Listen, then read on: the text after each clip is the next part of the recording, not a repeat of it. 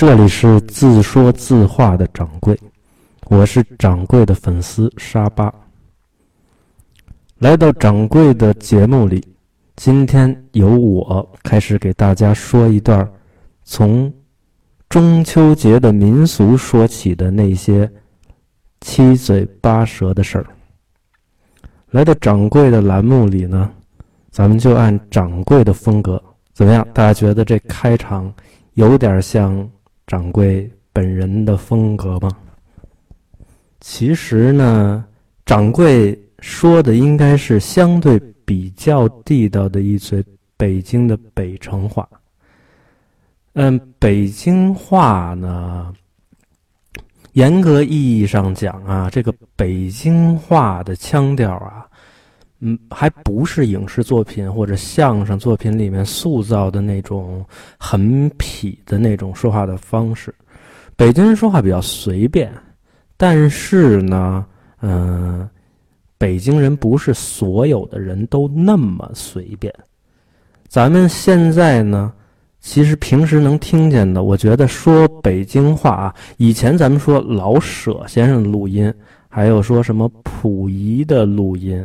这个都是北京的老北京话，那现在北京话，我觉得说的味儿比较正的啊，掌柜算一个，另外还有一个，我觉得虽然这人出生不在北京，但他肯定现在说的是一嘴地道的、很够味儿的北京话的人，就是姜文导演。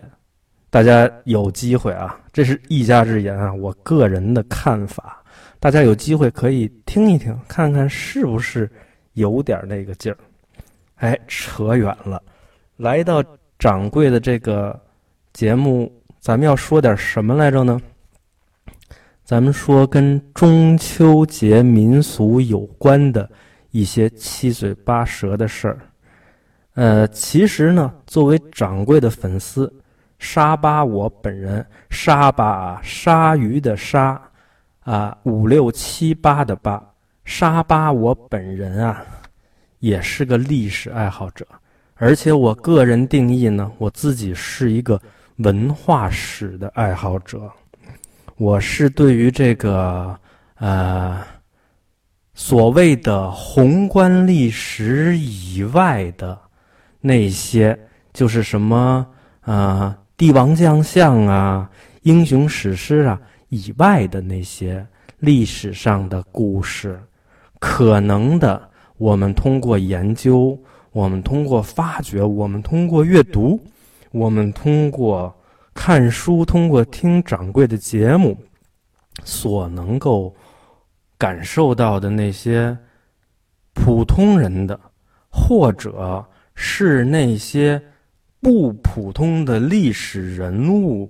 身上作为普通人的那一部分的那些成分，我更感兴趣啊。那为了了解这些地方的东西，这些宏观历史叙述以外的，我们也可以管它叫微观历史。为了了解这些东西，我们可能有一些东西就必须得下点功夫，比如说呢。哎，民俗，像今天咱们要说的民俗，就是，其实就是约定俗成的，嗯，民间的一种生活的方式。民俗无定论，这是我自己经常说的，挂在嘴边上的一句话。因为民俗是家常菜，哎，你的生活跟我的生活，咱们可能。都有相似的生活背景，但是咱俩的生活它不能是一模一样的，您说对吗？所以呢，民俗没有定论。咱要是讲到后面讲一系列的跟民俗有关的东西啊，我先打个预防针儿，这民俗的事儿，哎，我不一定讲的就和您心里头讲的、您所了解的那东西是完全。一样的，也许呢是我错了，但是呢，啊，它是作为我的一种理解。除了民俗以外呢，其实谈到历史的微观的成分也好，还是谈到民俗也好，咱包括接下来讲的这个中秋的事儿，咱都要跟一件事儿产生必然的联系，就是什么呢？就是宗教。呃，也不一定都上升到西方神学体系所定义的宗教的层面，它也有可能呢，啊，没到那个深度，它至少也是神话。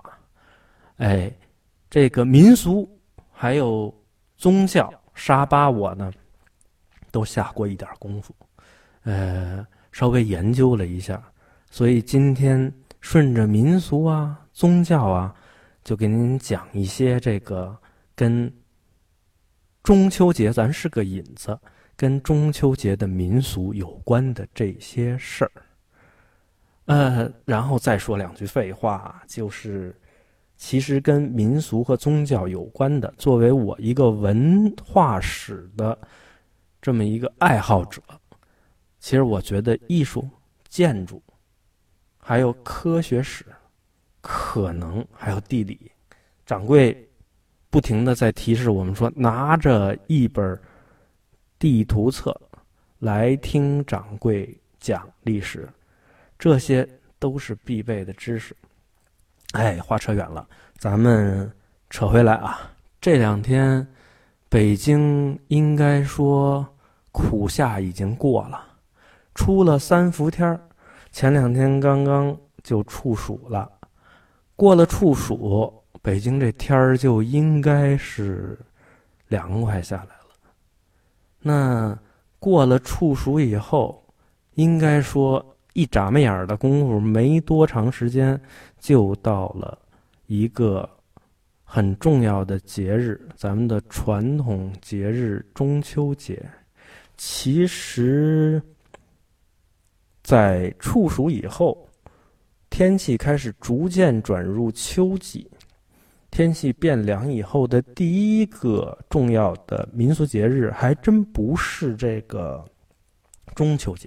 大家知道，中秋节是八月十五，呃，农历的八月十五，一般都跟咱们的那个十一假期前后。呃，但是在这之前呢，其实咱们。传统上讲，现在不那么重视，不那么讲究了。但是呢，还有一个节日，就是眼巴前儿的阴历的七月十五。阴历七月十五啊，要搁道教上讲，阴历的七月十五叫中元节；要搁这个佛教上讲呢，叫盂兰盆节。不管这个宗教上头怎么定义。在咱老百姓的这个脑子里和这生活的这个习俗里面，可能这个七月十五对于我们来讲，更加重要的一个意义是，就咱老百姓俗话说的鬼节，呃，其实它就是跟清明节同样重要的一个啊祭祀祖先的日子。其实咱比较传统的这个祭祀祖先的日子啊。节节日吧，就是比较大的这种祭祀的日子，可以说有四大吧。其实还有很多，但是呢，嗯，比较著名的和现在还有这个习俗的有四个：一个是冬至，一个是寒衣节，一个呢是这个清明节，一个是中元节，就是眼巴前的这七月十五。咱们今天的这个话题的主要方向啊，还是奔着八月十五走。这里面有个考虑，为什么我没有讲这个七月十五作为咱们今天分享的这个话题的主要的线索呢？里面其实就因为有一些比较复杂的问题。七月十五啊，因为道教叫中元节，它有道教的一套仪轨。然后呢，咱们老百姓说实话，尤其北方比较多的这些民俗习惯呢，更贴近于是道教，尤其是以正一派为主的这个道教的这个习俗啊。但是呢，佛教对这个中元节七月十五这一天有完全不同的一个定义，就是可能在世界上，在更大的全球范围之内，可能，嗯，作为系统的宗教体系上来讲。啊，盂兰盆节的这个文化影响力可能会更大。呃，一家之言啊，我只是随便一说啊，我也没统计过。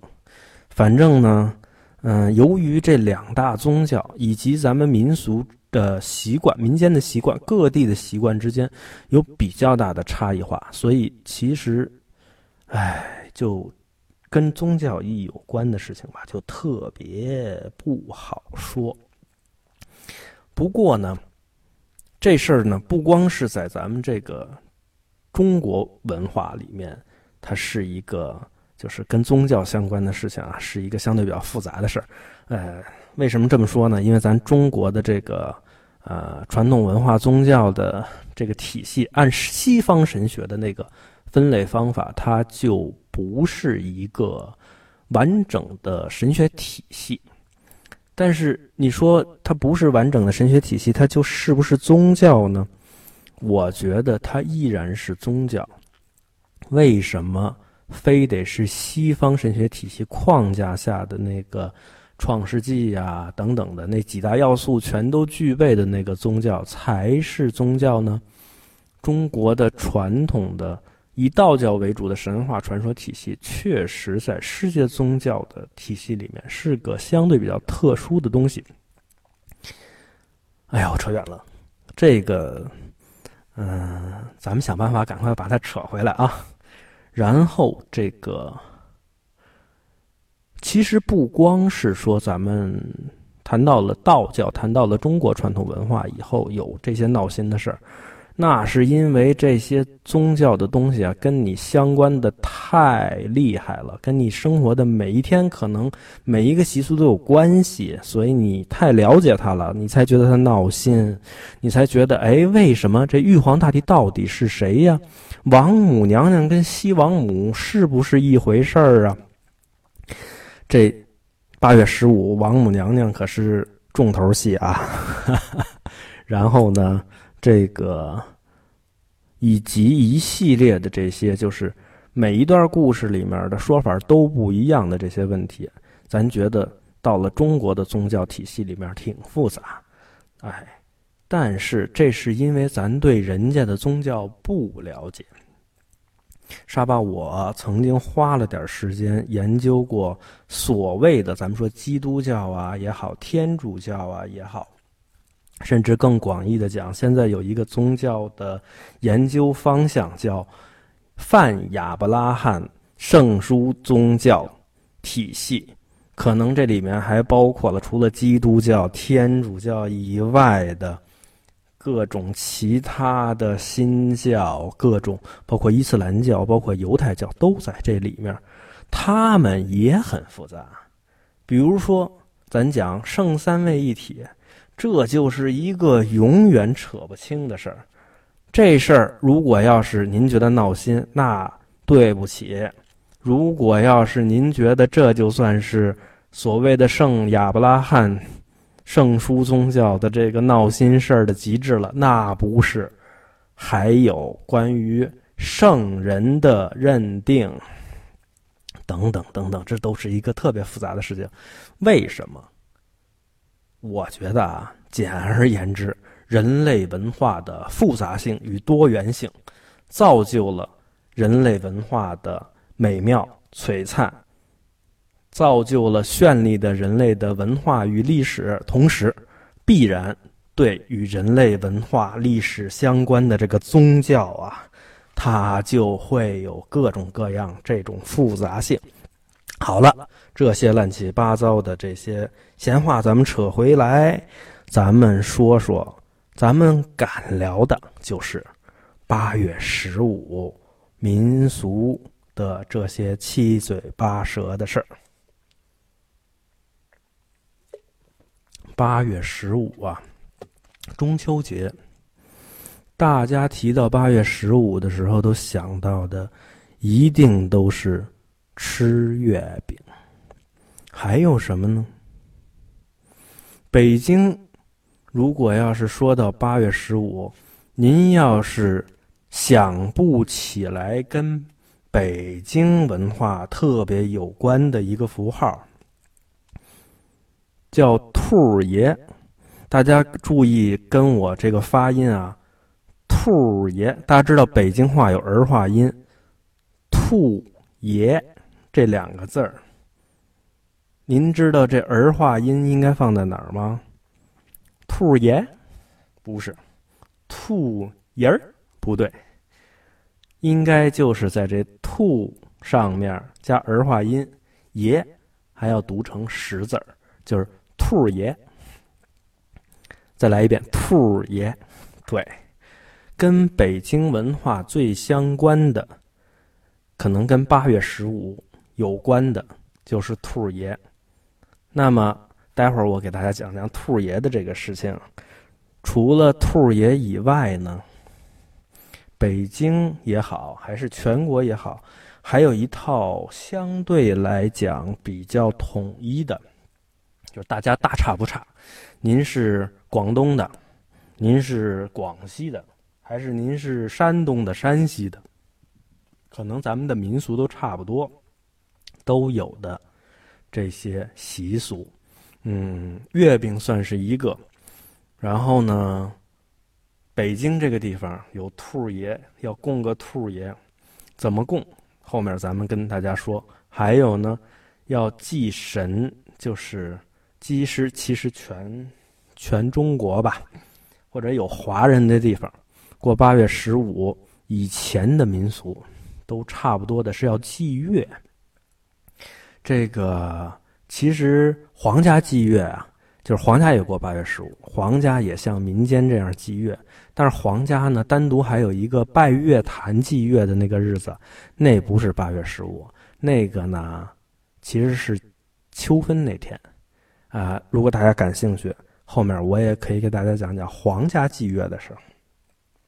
然后除了这个以外呢，刚才我也提到了，其实八月十五跟王母娘娘还有关系，而王母娘娘呢，就是中国道教也好，还是中国传统民俗神话体系里面呢，就是特别扯不清楚，然而又特别浪漫和故事很精彩的这么一个角色，包括牛郎织女的故事，哎，沙巴这儿都可能会给您讲一个。完全不同的牛郎织女故事的版本。今天呢，咱们就挖下了这么几个坑儿但是今天，咱们先把一个小坑儿给它填了，就是咱们先讲讲兔爷是怎么回事儿。说到兔爷，这个北京传统文化的这个。现在算是非遗的具有代表性的这么一个标志物。这个兔爷的工艺呢，其实很简单，呃，但是要想讲究起来也很讲究。为什么说可以很简单呢？就是北京周边的农村的农民啊，有些人家。到了这个快到八月十五的时候，就会去拿个模子，拿块胶泥，扣这么一个兔爷的形状，然后把它晾干了，刷上白底色，然后呢描上嘴，描上眼儿，然后就能够拿这么一泥胎的这么一个兔爷啊，就到市场上就可以卖了。这就是，这可能就是最便宜、最廉价的这么一个版本的兔爷。这个兔爷的形制很多啊，就是有骑老虎的，有这个骑山洞的，有骑花篮的。兔爷形象那相对比较固定，嗯，穿金盔金甲，对吧？织了两个兔子耳朵。兔爷背后几杆旗呀？待会儿给您讲，这里面有讲究，可能您知道的那个未必对。就说这兔爷要想讲究起来呢，他也有兔爷讲究的方式。要想讲究起来呢，沙巴有一个好朋友，呃，托个大，我跟他论朋友，这其实是我一长辈了，就是北京市的兔爷文化的呃工艺传统的这个叫什么非遗非遗代表性传承人，这个双老先生，这个双老师啊。亲自跟我讲过一个就是讲究的这个兔爷的版本是怎么一回事哎呦，这个制作工艺非常难，做一兔爷得一百多天的功夫啊，真是不是那么容易。这现在这工艺现在，哎，只有他们家还这么做，然后确实挺复杂的。呃，沙巴学了其中的一道工序，已经觉得就没有个十年八年的功夫掌握不了了。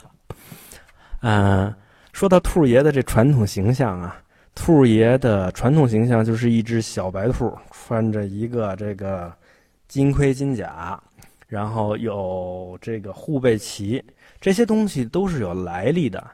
首先，我问您，兔爷他是男的还是女的呀？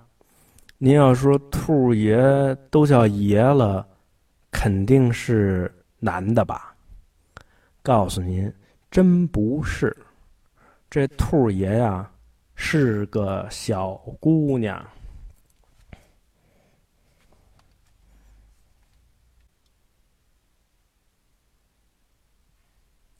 其实您或许啊听说过兔爷的来历，对，没错，兔爷就是广寒宫里嫦娥座下那只小玉兔。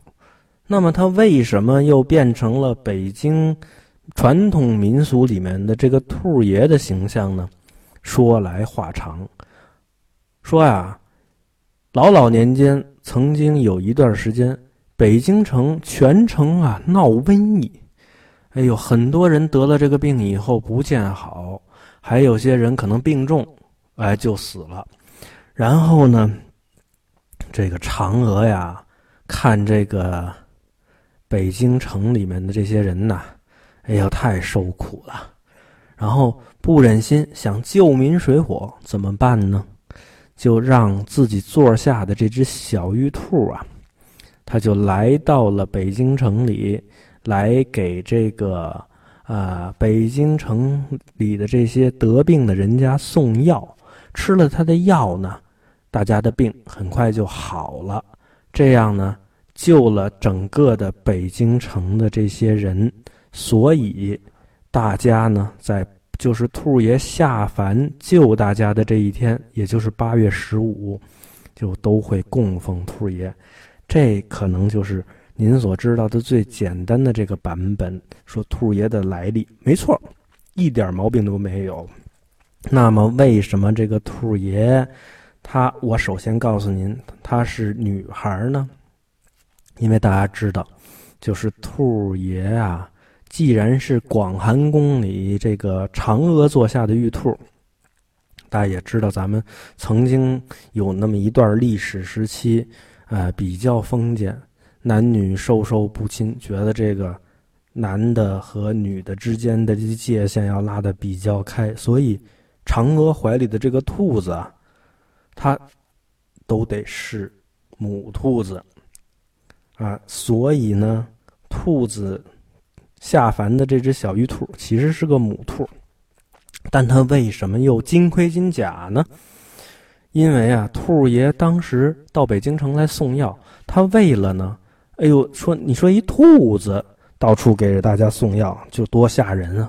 所以呢，这兔爷是从朝阳门进城，他进城之前先到了这个东岳庙。他说：“我得打扮一下啊，我得像个人的样子，才不会吓到大家。”于是呢，他到东岳庙，一进山门，山门殿里，大家去过庙里面的都知道，进山门殿，这山门殿的这个正殿的后身立着一尊神仙，是谁呀？韦陀菩萨。韦陀菩萨金盔金甲，于是呢。这个小兔爷就借了韦陀菩萨的这一身行头，穿在身上，金盔金甲，但是这小兔子的耳朵露在外面了。哎，啊，甭管怎么着吧，反正就是穿了这样一身金盔金甲，然后跑遍了全城给大家送药。于是，咱们现在看见的兔爷的形象就是金盔金甲的，露着两个兔子耳朵。大家还说，兔子这兔爷后面背后还有护背旗呢。对了。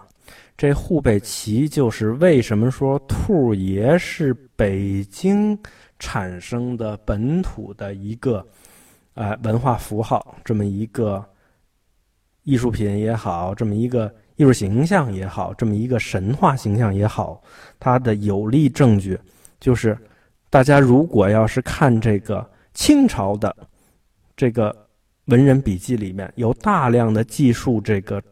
北京城的市井生活的这些描写，其中有很多的关于北京的歇后语的介绍。北京流传一句歇后语，叫“兔爷的护背旗单挑”，据说是后门桥一带的，就是呃市面上的小混混们经常说的这样一句话。单挑什么意思？这这儿咱们不解释，反正就是不是特别好的一个意思。哎，流氓打架的时候经常说的一句话。但是呢，兔爷背后的这个旗子，正宗的北京的传统文化的兔爷，一杆护背旗。这别的地儿您可能听不着，沙巴告诉您，一杆护背旗。为什么？因为小玉兔跑遍北京城以后，回到这个东岳庙准备还这身金盔金甲的时候，然后因为。累了一晚上，到处送药，他就睡着了。睡着在哪儿了呢？睡着在庙门口了。然后结果就被大家发现了。要不怎么知道是玉兔干的呢？对吧？被大家发现了，他困了，在那睡着了，穿着个金盔金甲，一个兔子。他靠在庙门前面的那杆大旗下面睡着的，所以兔爷的护背旗。就是东岳庙的那杆庙前面的大旗，兔爷的护背旗单挑一根儿，但是现在大家在市面上看见的兔爷的那个护背旗可能有四个的，呃，有可能没准有八个的，嗯，这都有可能。为什么呢？陕西陕山西凤县的这个这个民彩这个泥塑啊，进北京城的时候。借鉴了很多戏剧形象的这个塑造，重塑了兔兔爷，所以呢，这个是后来产生的。最正宗的、最原始的兔爷护背旗肯定就是一个。那还有什么？就是比如说兔爷的这眉毛，兔爷眉毛叫川字眉，就是大家如果要是看到正宗的兔爷的眉毛竖着的。川字眉的那个样子，哎，还有很多非常细节的讲究。我觉得接下来呢，啊，后面的时间，咱们还是从兔爷开始讲，讲呢很多的关于这个啊兔爷的形象的这些细节，咱们都能追究到咱们的传统的生活、历史的故事，以及呢这些典故的出处，包括为什么。就是不光是北京的兔爷的这个传统形象的这个故事，还有很多的跟仙丹仙药有关的故事，它都跟这小鱼兔有关系。